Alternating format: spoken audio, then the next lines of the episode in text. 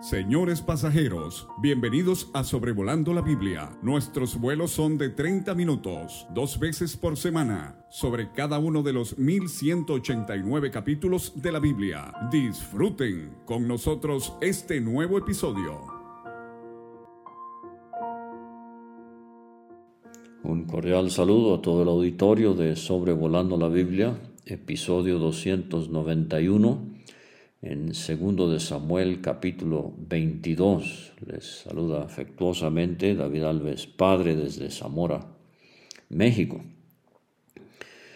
Eh, David Hijo nos indicó muy acertadamente que los últimos cuatro capítulos de segundo de Samuel forman un apéndice.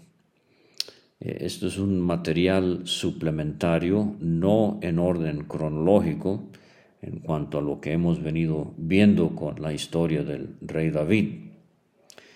Eh, el apéndice tiene seis partes y forma lo que eruditos llaman una estructura quiástica.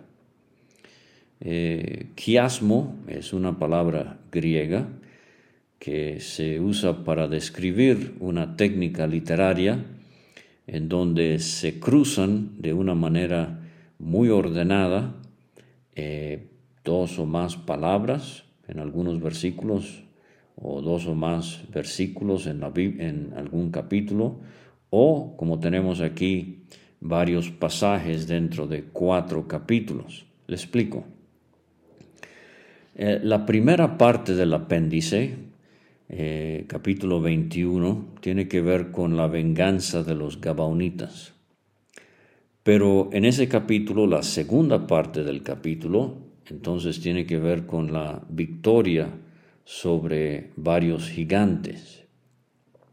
La tercera parte del apéndice es este capítulo bajo consideración hoy, capítulo 22. La cuarta parte del apéndice eh, es otro salmo más corto que forma las últimas palabras de David. Y en el capítulo 23 también tenemos la lista de los valientes de David. Y finalmente en el capítulo 24 tenemos eh, el censo que David hace del pueblo. Ahora, el quiasmo o la estructura quiástica es esta, fíjese bien. La primera parte del apéndice tiene que ver con la venganza de los Gabaonitas y la última, la sexta, es David censa al pueblo. Y si usted estudia esas dos historias, va a ver la necesidad de un sacrificio para expiar la ira, el castigo de Dios.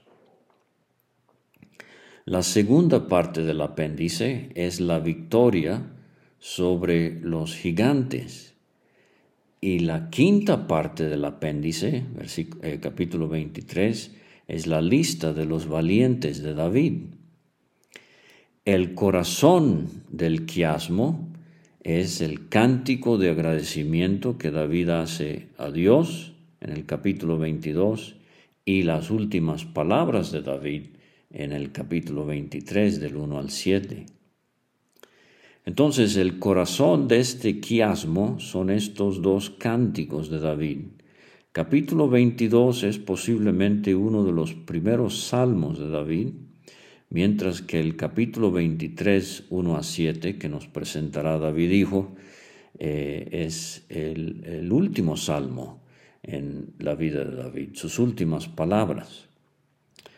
Eh, de paso, este capítulo nos presenta uno de los salmos más extensos de David, 50 eh, 50 eh, versículos, como vamos a ver, y es el vocabulario, 51 versículos, eh, es el vocabulario más rico, ah, muy trabajado, muy pintoresco, muchas alegorías, muchas metáforas. Eh, hemos visto a David como pastor, lo hemos visto como rey, Hemos visto a David como guerrero, lo hemos visto como eh, padre con las frustraciones y fracasos de su familia, pero retomamos el hilo donde empezamos con David como músico. Primero de Samuel 16, dulce cantor eh, el salmista, eh, que endechó, por ejemplo, a Saúl y a Jonatán en 2 de Samuel 2. Entonces David termina donde empezó, cantando. Y ojalá nosotros como creyentes eh, también podamos ser así en las dificultades de la vida, en las circunstancias adversas, nunca dejar de cantar. Empezar la vida cristiana cantando y terminar cantando también. Muchos cantos eh, de eh, importancia en la Biblia. El cántico de Israel junto al mar, lo vimos en Éxodo 15, el cántico de Moisés antes de morir, Deuteronomio 32, el cántico de Débora, jueces 5, el cántico de Ana, que comienza los libros de Samuel, primero de Samuel 2, el cántico de David, que concluye los libros de Samuel, segundo de Samuel 22, y el cántico de Habacuc, capítulo 3 de esa profecía. Ahora, es interesante que aquí en eh, segundo de Samuel eh, son las palabras eh, del cántico. Y este capítulo es casi exactamente igual al Salmo 18. Solamente que allá el versículo 1 de este capítulo es el título del Salmo, inspirado. Por eso, segundo de Samuel 22 tiene 51 versículos, mientras que el Salmo 18 tiene 50. Pero lo que voy es esto. Aquí son palabras eh, habladas, allá es un cántico que se canta, valga la redundancia. Es muy interesante que en Efesios 5 Pablo dice que nosotros como creyentes debemos hablar entre nosotros con salmos, himnos y cánticos espirituales, cantando y alabando al Señor en nuestros corazones. O sea, creyentes que pueden cantar himnos y pueden recitar himnos y forman parte de su vocabulario, de su hablar diario. Y dice Pablo, dando siempre gracias por todo al Dios y Padre en el nombre de nuestro Señor Jesucristo. Esto es exactamente lo que hace David aquí. Son palabras de gratitud, donde él engrandece, alaba a Dios por haberle ayudado en las circunstancias adversas de la, de la vida. El título del Salmo 18, que es el versículo 1 aquí en este capítulo, pero el título dice el Salmo principal, Salmo de David, siervo de Jehová, el cual dirigió a Jehová las palabras de este cántico el día que le libró Jehová de mano de todos sus enemigos y de mano de Saúl. Eh, de paso, si no lo tiene, pida eh, con toda confianza su plan de lectura cronológico de la Biblia Ah, se lo tengo en PDF, se lo puedo enviar gratuitamente si me manda un mensaje al WhatsApp más 52 322 349 2258. Hemos venido estudiando a David como pastor, como esposo, como guerrero, como rey, como padre. Pero ahora retomamos el hilo de lo que vimos de David al principio, en 1 Samuel 16. David el músico, el dulce cantor, el salmista. Ahora, antes de seguir, necesito hacer referencia a otro David, es David Hijo, en YouTube, en el canal de Gracia más Gracia. Eh, si busca la lista de reproducción, va a ver que él ha expuesto ya eh, Salmos 1 a 25 y ahí va a encontrar el Salmo 18. Se lo recomiendo ampliamente. Es una eh, impresionante descripción de la experiencia vivida por David eh, perseguido por Saúl. Pero él dice, eh, David Alves Hijo dice en este comentario que él hace del Salmo 18, eh, que David relata la asombrosa salvación de Dios y describe la terribilidad del poder, de la majestad, de la santidad y de la salvación de Dios. Lo mucho que Dios hace para ayudar a los suyos, ayuda a los creyentes y castiga a los opresores. Ahora entonces, con esa exposición en mente, lo que voy a hacer yo eh, aquí en segunda de Samuel capítulo 22, con la ayuda y guía del Espíritu Santo, es darle eh, un enfoque mesiánico a este salmo. Eh, quiero ver a este salmo más allá de David enfrentándose a Saúl y a otros enemigos. Ah, quiero ver al Señor Jesucristo enfrentándose al enemigo, la muerte, y cómo fue que Dios lo libertó de eh, la muerte y le ayudó.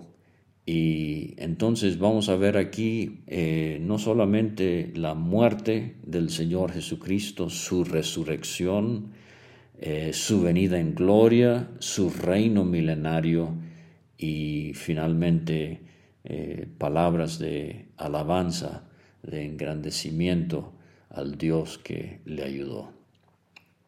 Veamos primeramente el versículo 1 al versículo 4, donde David alaba a Dios como su refugio y unas seis metáforas eh, que describen a Dios. Ah, y estamos pensando, como he dicho, en nuestro Señor Jesucristo. Habló David a Jehová las palabras de este cántico el día que Jehová le había librado de la mano de todos sus enemigos y de la mano de Saúl. Ahora, eh, en el Salmo 18, el Salmo 18 empieza con estas palabras, Te amo Jehová. Y esto nos habla del amor que el, el Hijo tenía a su Padre. Pero dice aquí, versículo 2, Jehová es mi roca, mi fortaleza mi libertador. Vamos a ver nueve posesivos, así como Job dijo eh, que Dios es mi redentor, así como María pudo decir Dios es mi salvador. Eh, aquí eh, vemos mi roca, mi fortaleza, mi libertador, Dios mío, fortaleza mía, en Él confiaré. Fíjense en esas palabras, en Él confiaré. Voy a hacer referencia a eso en un momento. Mi escudo el fuerte de mi salvación, mi alto refugio, Salvador mío, de, de violencia me libraste. Nombres divinos, Jehová, el que promete, el que cumple, Dios, el eterno, el poderoso, Salvador, el que libera, el que salva. Invocaré a Jehová, quien es digno de ser alabado, y seré salvo de mis enemigos. Entonces, así como David habló tan personalmente, tan íntimamente acerca de Dios, cuanto más nuestro Señor Jesucristo. La relación tan íntima, el énfasis aquí es entre el Hijo y su Padre. Eh, nada más una nota en cuanto al vocabulario. Fíjense que en 1 Samuel 23, cuando David estaba siendo perseguido por Saúl, eh, David descendió a la peña y fue cuando llegó Saúl allá en sur de Judá, en el desierto de Maoni. Le llegaron malas noticias a Saúl y Saúl tuvo que irse. Y, esa peña eh, se le puso nombre, Sela Ama Lekot, peña de las divisiones. O sea, la peña fue lo que salvó a David. Pero David miró más allá del mineral, de la roca inerte. Él vio en esa peña la fortaleza, el alto refugio, la liberación, el escudo que fue Dios para él en ese momento tan crítico. Y de nuevo, el Señor Jesucristo, Él confió en su Dios. Nada más hay que leer el Salmo 22 para ver la tremenda confianza que Cristo mostró en su Dios al estar clavado en la cruz.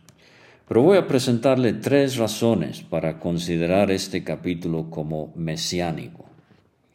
En el versículo 3, Dios mío, fortaleza mía, en Él confiaré. Vamos a ver que esa es una cita de Hebreos 2.13, directamente de la Septuaginta. Eh, el escritor de los Hebreos está usando las palabras de David en 2 de Samuel 22, Salmo 18.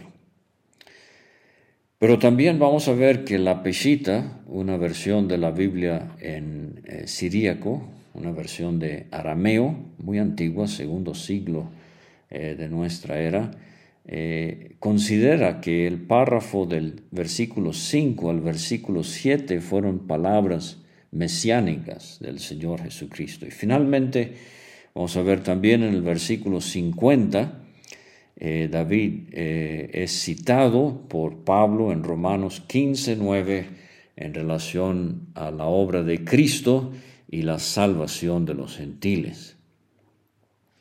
Entonces, primeramente, volviendo a los versículos 1 a 4, versículo 3, Dios mío, fortaleza mía, en Él confiaré.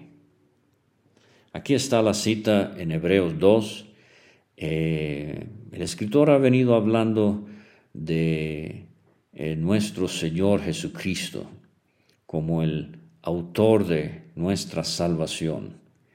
Y él cita el Salmo 22, en Hebreos 2.12 dice, anunciaré a mis hermanos tu nombre, en medio de la congregación te alabaré. Él acaba de citar el Salmo 8. Pero ahora Hebreos 2.13 dice, y otra vez yo confiaré en él. En la Septuaginta, esta es una cita exacta del versículo 3 de segundo de Samuel, en él confiaré. Y esto eh, fíjese, viene justamente cuando el escritor a los hebreos va a hablar de Cristo que venció al emperador de la muerte, al diablo. Ese versículo que usted conoce, 14 del capítulo 2 de Hebreos. Para destruir, Cristo se hizo carne y sangre para destruir por medio de la muerte al que tenía el imperio de la muerte. Esto es al diablo. Fíjese, librar a todos los que por el temor de la muerte estaban durante toda la vida sujetos a servidumbre. Eso es lo que tenemos en 2 de Samuel 22, Salmo 18. El temor de la muerte es un enemigo mucho más allá de Saúl y otros enemigos que tuvo David.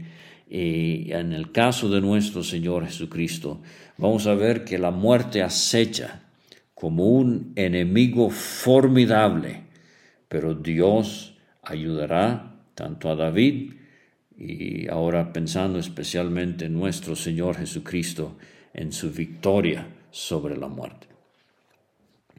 Ahora el segundo, el segundo párrafo de este capítulo, versículos 5 a 7, en la Peshita se consideran estas palabras como mesiánicas. Y de nuevo, si le gustaría una copia en PDF de la Peshita, escríbame un mensaje al más 52 322 349 2258. Con mucho gusto y gratuitamente se lo hago llegar. Pero fíjese, este es un clamor mesiánico en la, en la. Me rodearon, versículo 5, me rodearon ondas de muerte, torrentes de perversidad me atemorizaron. Y esta palabra perversidad es la palabra belial. Es muy posible que lo que tenemos aquí es el, eh, el, enfrentamiento del Señor Jesucristo no solamente a la muerte, pero a las huestes satánicas que querían destruirle mientras él estaba eh, en la cruz. Versículo 6, ligaduras del Seol me rodearon, tendieron sobre mí lazos de muerte. Eh, este es el cazador, sea, el, el diablo vino contra el Señor Jesucristo en su hora de más profunda angustia. Lo vemos en el Salmo 22, sálvame de la boca del león. Y dice el versículo 7 aquí, en mi angustia invoqué a Jehová y clamé a Dios. Él oyó mi voz desde su templo, o sea, desde el cielo. Mi clamor llegó a sus oídos. Ahora entonces eh, necesitamos aclarar, Cristo no pidió evitar la muerte, sino lo que pidió fue que al experimentarla fuese librado de ella, o sea, que fuese victorioso sobre ella. Juan 12, versículos 27 y 28, Cristo dijo, ahora está turbada mi alma, ¿qué diré? Padre, sálvame de esta hora, mas para esto he llegado a esta hora. O sea, él sabía que él había venido a morir, a dar su vida. Pero, sin embargo, sería una experiencia para él desconocida hasta ahora, y por eso estuvo en gran angustia eh, en el huerto de Getsemaní, enfrentándose a su muerte. Hebreos 5:7 Cristo en los días de su carne ofreciendo ruegos y súplicas con gran clamor y lágrimas al que podía librarle de la muerte, fue oído a causa de su temor reverente. Ahora fíjese, si usted busca este versículo en un, interlineal griego, de eh, podía librar de la muerte. De es la exposición, eh, perdón, de es la preposición ex. O sea, al que podía librar fuera de la muerte. No es que oraba para que no muriera, sino para que fuera rescatado de la región de los muertos después de morir. Y de nuevo, la peshita lee Hebreos 5.7 de esta manera al que podía resucitarle de la muerte. La palabra aram, eh, la palabra en arameo, eh, eh, puede traducirse también darle vida, al que podía darle vida, al que podía vivificarlo, al que podía revivirlo. Eh, esta expresión eh, dice la nota en la pesita, es fiel evidencia de que Jesucristo estaba convencido de que el Padre no lo abandonaría en el Seol, ah, aparte de que el Señor sabía de antemano que había, había venido para morir en la cruz.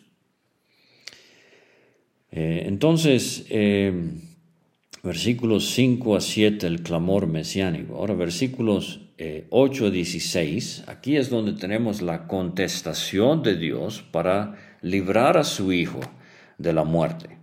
La tierra fue conmovida y tembló, se conmovieron los cimientos de los cielos, se estremecieron porque se indignó, el humo subió de su nariz, de su boca fuego consumidor, carbones por él encendidos, inclinó los cielos, descendió, había tinieblas debajo de sus pies.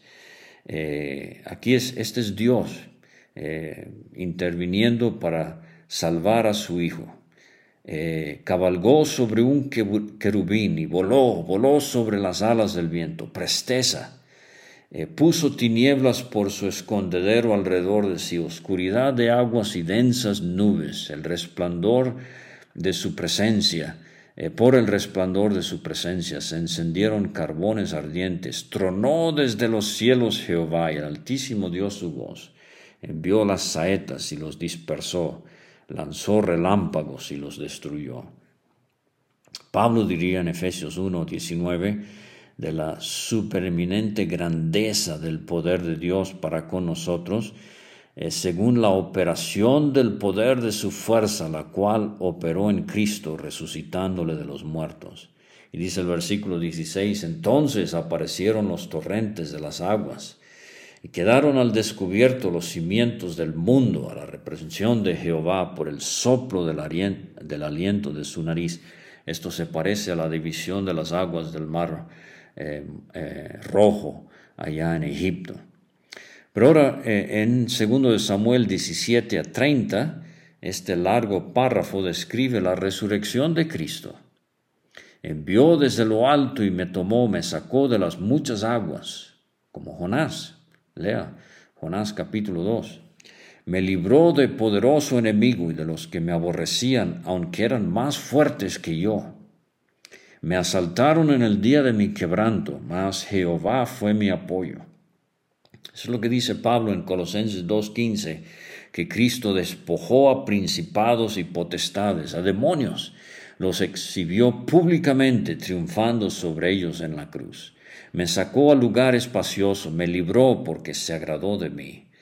Ah, aquí tenemos la excelencia moral del Señor Jesucristo. Jehová me ha premiado conforme a mi justicia, conforme a la limpieza de mis manos me ha recompensado, porque yo he guardado los caminos de Jehová, no me aparté impíamente de mi Dios. O sea, eh, Dios resucitó a Cristo porque estaba ah, completamente complacido agradado eh, en él, pues todos sus decretos estuvieron delante de mí, y no me he apartado de sus estatutos. Fui recto para con él, la santidad, la perfección de nuestro Señor, y me ha guardado de mi maldad, por lo cual me ha recompensado conforme a mi justicia, conforme a la limpieza de mis manos durante delante de su vista. Con el misericordioso te mostrarás misericordioso y recto para con el hombre íntegro. Este es Cristo, el hombre íntegro por excelencia Limpio te mostrarás para con el limpio, santo, inocente, sin mancha, dice Hebreos. Rígido serás para con el perverso, porque tú salvas al pueblo afligido, mas tus ojos están sobre eh, los altivos para abatirlos. Ese es el diablo. Tú eres mi lámpara, oh Jehová, mi Dios alumbrará mis tinieblas. Entonces ahora Cristo ha resucitado. Ahora fíjese, en su segunda venida, versículos 30 a 42. Cuando venga en gloria, dice el 30, contigo desbarataré ejércitos. Sí, él se va a encontrar con los ejércitos de la bestia allí en Armagedón. Con mi Dios asaltaré muros. Y entonces él proclama este gran versículo que usted y yo hacemos bien en conocer de memoria también. En cuanto a Dios, perfecto es su camino acrisolada la palabra de Jehová, escudo es a todos los que en él esperan. Cristo verá el cumplimiento total de las profecías bíblicas cuando Él venga en gloria. Y por eso Él exclama, perfecto es su camino, acrisolada la palabra de Jehová. Agustín Magaña, aquí cerca de Zamora, en Tazazalca, Michoacán, él hizo una traducción de la Biblia que consulto mucho y él tradujo este versículo de esta manera. El camino del Señor no tiene falta, sin mezcla de mentira es su palabra. Escudo es para con quien Él se abriga. Proseguimos. Cristo eh, en su victoria sobre sus enemigos en su venida en gloria. Versículo 32. ¿Quién es Dios sino solo Jehová?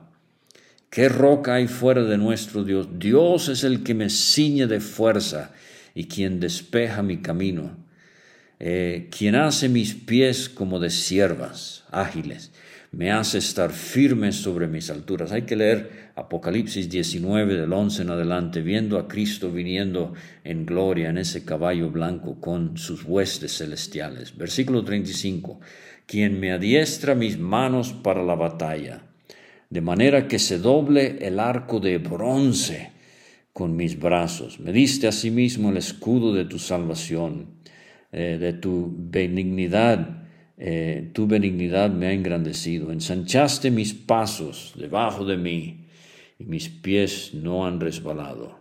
Perseguiré a mis enemigos y los destruiré. No volveré hasta acabarlos. La bestia y el falso profeta morirán en Armagedón y el diablo será lanzado al abismo.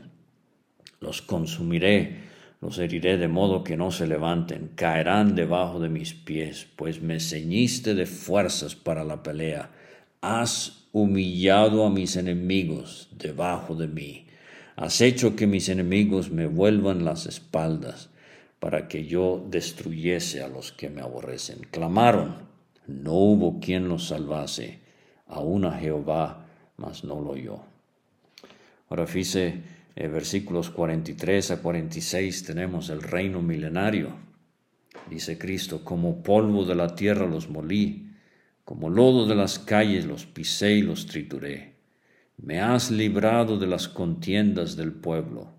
Me guardaste para que fuese cabeza de naciones, rey de reyes, señor de señores. Pueblo que yo no conocía, me servirá usted y yo, salvados por gracia, serviremos al Señor. Y millones más. Los hijos de extraños se someterán a mí y al oír de mí me obedecerán. la justicia eh, caracterizará el reino de nuestro Señor Jesucristo. Los extraños se debilitarán y saldrán temblando de sus encierros. El capítulo termina con David pero uno mayor que David engrandeciendo a su Dios. Versículo 47. Viva Jehová, bendita sea mi roca, y engrandecido sea el Dios de mi salvación. El Dios que venga mis agravios y sujeta pueblos debajo de mí. Sí, Dios no pasó por alto los agravios que sufrió David. Dios los vengó en la experiencia de David. Mucho más, Dios no pasó por alto los agravios de nuestro amado Salvador, escupido, ensangrentado, avergonzado, humillado en la cruz. El Dios que venga mis agravios y sujeta pueblos debajo de mí. El que me libra de enemigos y aún me exalta sobre los que se levantan contra mí. Me libraste del varón violento. Sí, Dios libró a David de Saúl, el varón violento. Dios libró a David, pero uno mayor que David fue librado del varón violento. Nuestro Señor Jesucristo fue librado de la muerte y del diablo. Y aquí viene la cita del eh, segundo de Samuel 22, 50, eh, Romanos 15, 9. Por tanto yo te confesaré entre las naciones, oh Jehová, y cantaré a tu nombre. Romanos 15, versículos 8 y 9 dice, pues os digo, dice Pablo, que Cristo Jesús vino a ser siervo de la circuncisión para mostrar la verdad de Dios, para confirmar las promesas hechas a los padres y para que los gentiles glorifiquen a Dios por su misericordia, como está escrito, segundo de Samuel 22:50, por tanto yo te confesaré entre los gentiles y cantaré a tu nombre. Este es Cristo en el milenio. Él salva gloriosamente a su rey y usa misericordia para con su ungido. Sí, es David, pero es uno mayor que David, el ungido del Señor, el Señor Jesucristo, a David y a su descendencia para siempre.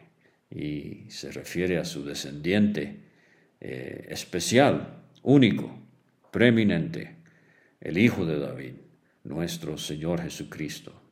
Esto es en cumplimiento del pacto que Dios hizo con David en 2 Samuel capítulo 7 bueno, esperamos que esto sea de ayuda y de ánimo.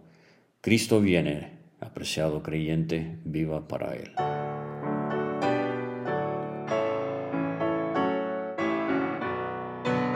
Muchas gracias por escuchar. Puede conseguir todos los episodios de Sobrevolando la Biblia en aplicaciones de podcast como Spotify o Pocket Cast para recibir dos audios por semana a su WhatsApp. Envíe un mensaje al más 52 322 349 2258 y no olvide añadir este número a sus contactos. Hasta la próxima.